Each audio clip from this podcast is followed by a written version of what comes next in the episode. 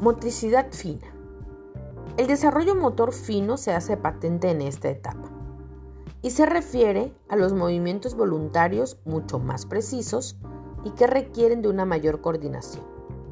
Se observa cuando el pequeño se descubre las manos, las mueve, comienza a intentar coger los objetos y manipular su entorno.